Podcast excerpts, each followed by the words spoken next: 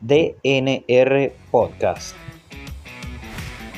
Bienvenidos a DNR Podcast, un programa en el que hablo un poco acerca de emprendimientos, finanzas, negocios y algo más.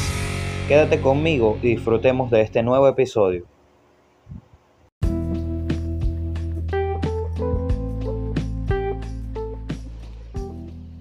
¿Están seguros tus datos personales en línea? Bienvenido a una nueva edición de DNR Podcast. Te saluda como siempre Delwin Rivas, agente inmobiliario y consultor de marketing digital. Como siempre es un placer hablar para ti. En la era digital en que vivimos, cada vez es más común que compartamos información personal en línea, ya sea a través de correos electrónicos, redes sociales o aplicaciones móviles. Sin embargo, estamos conscientes de los riesgos que esto implica. En este episodio vamos a explorar un poco la importancia de proteger nuestros datos personales y cómo podemos hacerlo. Pero antes vamos a definir qué es un dato personal.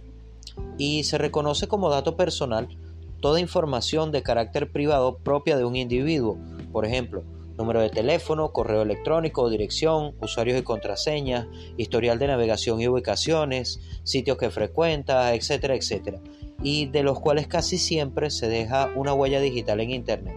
Más adelante te diré algunas prácticas para protegerlos. Pero hablemos primero de su importancia. ¿Por qué es importante mantener nuestros datos personales protegidos? Pues te diré que al exponerlos se corren varios tipos de, riesgos que muchas veces pasamos por alto. Estos son los fraudes, estafa, robo de identidad, extorsión, etc. Te voy a contar una historia de alguien cercano. Hace algún tiempo, a un conocido cercano del cual prefiero mantener su anonimato, le llamaron para extorsionarlo. Curiosamente, esas personas sabían todo de él, dónde vivía y con quiénes, quiénes eran sus familiares y dónde residían, dónde estudiaban sus hijos y muchas otras cosas que se supone no deberían ser de conocimiento público. Al realizar la denuncia se identificó el número telefónico. La llamada provenía de un recinto penitenciario un poco lejano pero conocidos al final. La causa. Resulta que este conocido del que te hablo vendía varios artículos por Facebook Marketplace y dejaba su número a la vista para que cualquier persona lo llamara. El problema es que Facebook permite la ubicación de personas cercanas de acuerdo a tu número de teléfono y esto da pie a que cualquiera que lo tenga pueda saber un poco más acerca de tu entorno. Es aquí donde las herramientas se convierten en armas.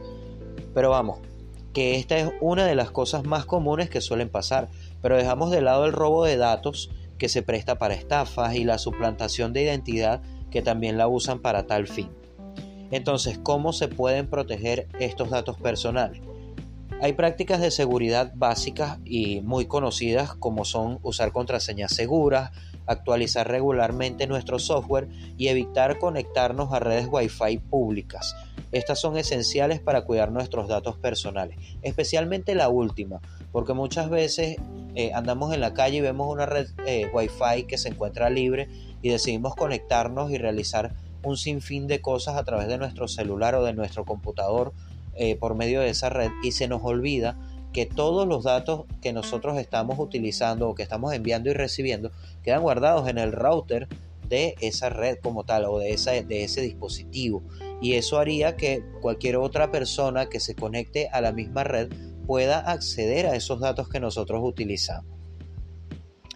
También es importante tomar conciencia de qué tan pública es nuestra vida en las redes sociales.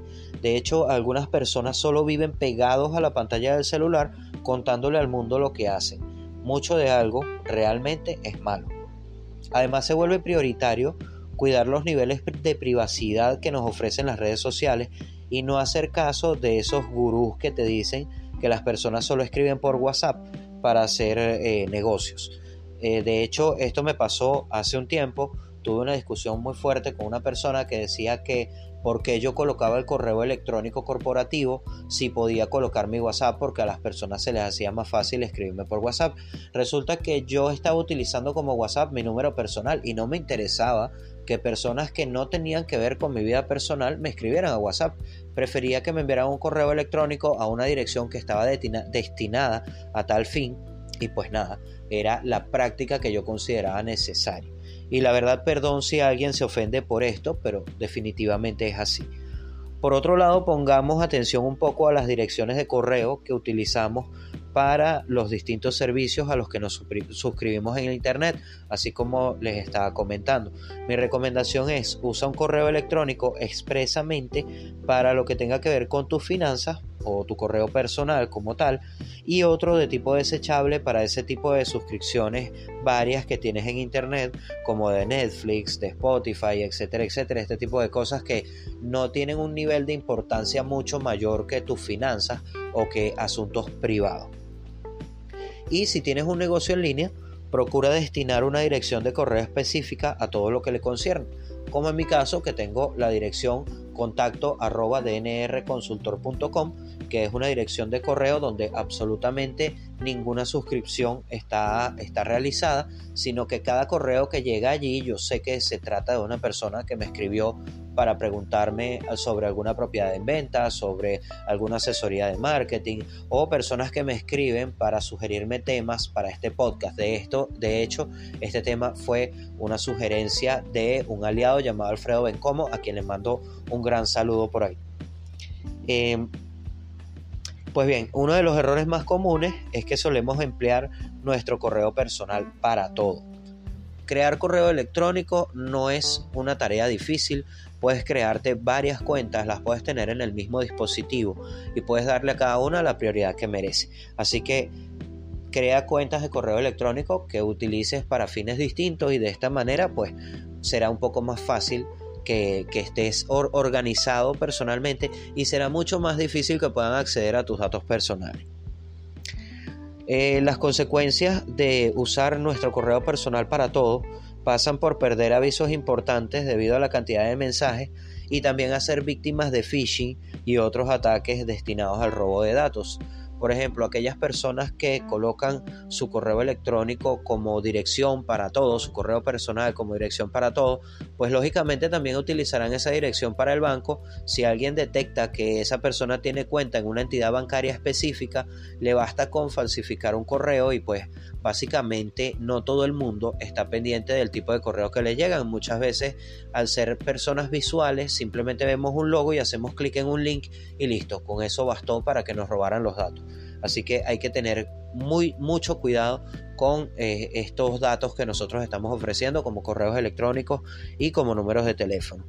Y no, no creas que esto solo le pasa a los famosos. De hecho, existe una probabilidad mucho menor de que le pase a uno de ellos, ya que precisamente ellos tienen cuidado con las prácticas que realizan en Internet.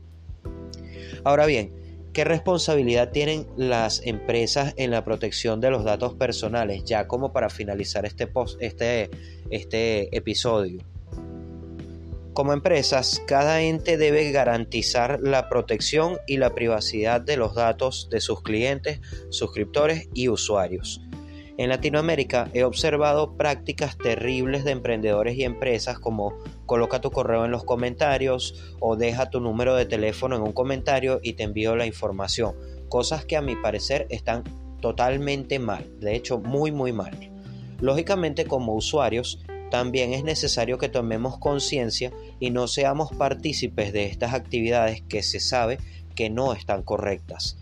Por desgracia no hay un organismo hasta ahora que regule el tratamiento de este tipo de información sensible, al menos no aquí en Latinoamérica, considerando que muchas veces el mismo correo o número de teléfono es usado para servicios básicos. En este caso, como ya había comentado, el mismo correo personal lo utilizan para el banco, lo utilizan para la suscripción de Netflix y lo utilizan para la universidad. Imagínate tú lo que puede suceder si un correo de estos es hackeado o si los datos son robados. Tampoco hay sanciones que se apliquen al respecto más allá de aquellos casos que trascienden las pantallas por los peligros potenciales que de ellos se desprenden, como el caso que les conté anteriormente. Aún así, a título personal, yo soy de manejar los datos muy al estilo de la Unión Europea. De hecho, en España y en los países de Europa como tal, existe un reglamento llamado Reglamento General de Protección de Datos, donde se regula las prácticas que se realizan, eh, como el envío de mensajes masivos a personas que no te han dado su consentimiento.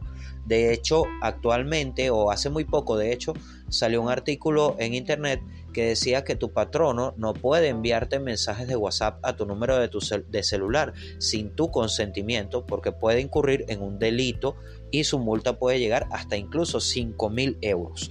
Entonces, esto es algo que en cierta forma en Europa se regula muchísimo.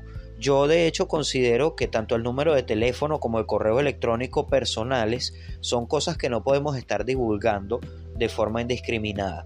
De aquí que mi número de teléfono personal, por ejemplo, solo lo tienen las personas que han hecho negocios conmigo, familiares y amigos cercanos.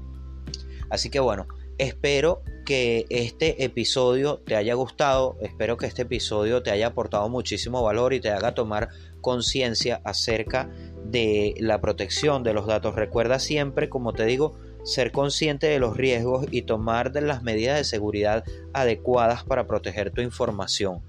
Hasta aquí el episodio de hoy. Espero de verdad que te haya gustado. Muchísimas gracias por escucharme. Si tienes alguna sugerencia, si tienes alguna duda, si tienes alguna sugerencia de episodio que quieras eh, que se grabe o quieres participar también acá en DNR Podcast, puedes escribirme a contacto dnrconsultor.com. También me puedes seguir en las redes sociales como arroba dnrconsultor o visitar mi sitio web dnrconsultor.com si deseas conocer un poco más acerca de los servicios inmobiliarios que tengo para ti. Muchísimas gracias por escucharme y nos escuchamos nuevamente en una próxima ocasión. Chao, chao.